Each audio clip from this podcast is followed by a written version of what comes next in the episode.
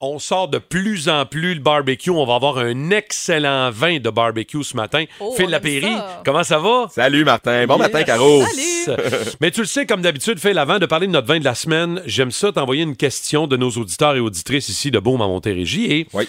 c'est drôle, ça rejoint beaucoup ce que je pense. Est-ce que c'est vrai que parce que l'été arrive, le beau temps, la chaleur, qu'il y a plus de vins d'arrivage de rosé et de vin blanc que dans la saison froide en SAQ? Est-ce que c'est vrai qu'on on doit penser comme ça? Ça a pris bonne question. Euh, puis tu sais que t'auras beau aimer ou pas la façon de fonctionner du monopole de la SAQ, puis les prix, puis ça, puis on a souvent le chiolage rapide, c'est un marché qui s'adapte. Dans le sens où il y a 70 rosés qui sont à peu près disponibles à longueur d'année euh, en SAQ, et quand le printemps arrive, bien sûr, il y a la mise en bouteille qui est faite à peu près au mois de mars-avril, euh, on se retrouve avec à 200 ou 150, 200. Ok, Ce chiffre-là va doubler, ouais, puis même presque tripler. Puis évidemment, les arrivages de blancs, euh, de, de piscines, puis de terrasses vont être beaucoup plus fréquents sur nos tablettes. Mais on, ça, on peut le mettre aussi sur le dos de la mise en bouteille. Oubliez pas, la plupart des blancs ou des rosés ne vont pas en fût de chêne. Alors que les rouges y vont, donc ils vont voir, ça va être plus tard. Donc au mois d'avril, oui, a davantage, puis la SAQ s'adapte évidemment. C'est euh, au- un mois avant les fêtes, tu le sais, Martin, depuis ça fait 15-20 ans qu'on fait de la raison ensemble. euh, Avant les fêtes, un mois avant, il y a des arrivages de Magnum intenses qui arrivent sur nos tablettes. C'est Ouais. ça. Quand- Donc, on rêve pas quand on pense qu'il y a Ben plus de, de sortes quand on y va Plus ces temps-ci. Ben selon les Ouais. saisons, selon les événements, exactement. Puis Ok. là, ben, c'est drôle, mais je vais vous parler un peu d'un vin. Je sais que nous trois, autant Caro que toi, Marthe, tu sais, on a appris à connaître nos goûts. Temps en temps, on a la chance de boire un verre de vin ensemble. Puis euh, on est peut-être moins attiré vers des vins de- étoffés, des vins structurés, des vins avec des grosses euh, charpentes boisées, puis qui Ouais. Tu sais, à part, à part Caroline, là, Martin et moi, on est dans la quarantaine avancée, mettons.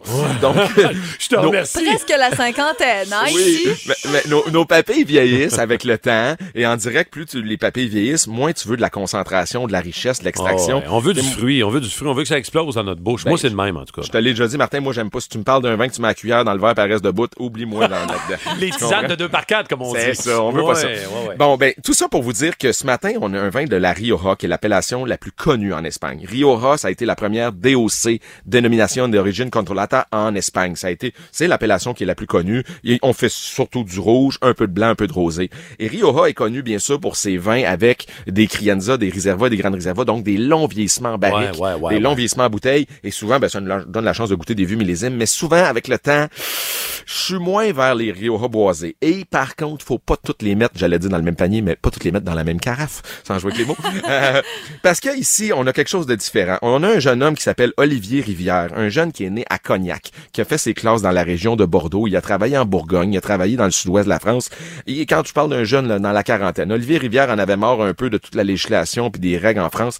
Et c'est euh, l'exode total. Il est parti dans la Rioja. Il a décidé de partir sa propre activité, de dire, OK, moi, je vais faire du vin, mais euh, comme dirait Roxane Bruno, à ma manière. Je vais faire du vin.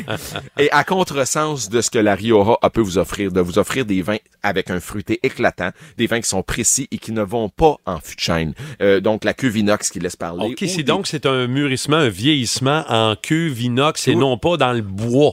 Cuve inox ou certaines de ces cuvées vont être dans des vieux fûts, donc des fûts qui ne donnent pas de goût de bois. OK. C'est juste pour faire vieillir. Et cette cuvée-là, qui s'appelle Rayos Uva, comme rayon UV, Rayos Uva, elle est faite par Olivier Rivière. Les- la bouteille, elle est formidable, elle est Ben, belle. c'est ce que est- j'allais dire. Elle est moderne, hein? Ouais, c'est ça. C'est Ben, différent. le, le jeune a vraiment Quel look. avec un vin moderne, avec une étiquette moderne, puis un jeune qui, je pense, qui est à jour là-dedans. Par contre, les cépages, t'as pas le choix de garder les mêmes. Oubliez pas, si tu prends l'appellation Rioja, tu te dois d'avoir du Tempranillo à un minimum. euh, là, il y a 50%. Il y a du Graciano, il y a du Grenache également dans l'assemblage, et c'est un vin qui est pas copieux, lourd, massif, imposant, lourdeau. On est loin de là. On aime la fraîcheur, on aime la gourmandise, mais fraîcheur et gourmandise peuvent rimer dans le même verre. Peuvent, tu sais, euh, c'est intense, c'est goûteux, mais c'est pas pâteux. C'est tu plates des vins qui sont Ah non, c'est deux- ça, Ah non, non. exactement. Ça, là. Les deux joues de colle au milieu, là, c'est pas le Ben, fun. Là. Surtout pas avec du barbecue comme, euh, comme tu le proposes cette semaine. là. Exact. Ouais. Puis comme je vous dis souvent, du vin, c'est comme des pâtes. Est-ce que vous aimez les pâtes en canne euh, style chef boyardu, ben pâteuses, on dirait qu'ils ont été cuites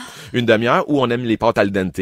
Ben, un chablis, pour moi, c'est des pâtes al dente. Mm. Un vin pâteux qui manque d'acidité, trop boisé, ben c'est des pâtes en canne. Donc, tout est dépend de vos goûts. Hein. C'est pas une affaire de connaître ça ou pas. Il y a des gens qui aiment ça, il y a un marché pour ça, et qui suis-je pour juger? Je juge personne. Moi, je salue des vins sur votre antenne, ou à Salut Bonjour, ou à Énergie, ou à Rouge, que j'aime. Des vins PMG, Martin, qui veut dire. Pour ma gueule. Voilà, d'abord et avant tout, voici ce que j'aime, voici ce que je bois. Si vous voulez me suivre là-dedans, tant mieux. Ah, ça, J'ai pas la science infuse, mais pour 20 pièces et 50, Rayos Uva d'Olivier Rivière, c'est une petite bombe de fruits, c'est vraiment bon. On va aller s'en chercher, c'est sûr et certain. C'est excellent pour notre week-end. Euh, Puis, euh, écoute, Phil, toujours un plaisir et un bonheur d'échanger avec toi sur le vino tous les vendredis matins à Boom.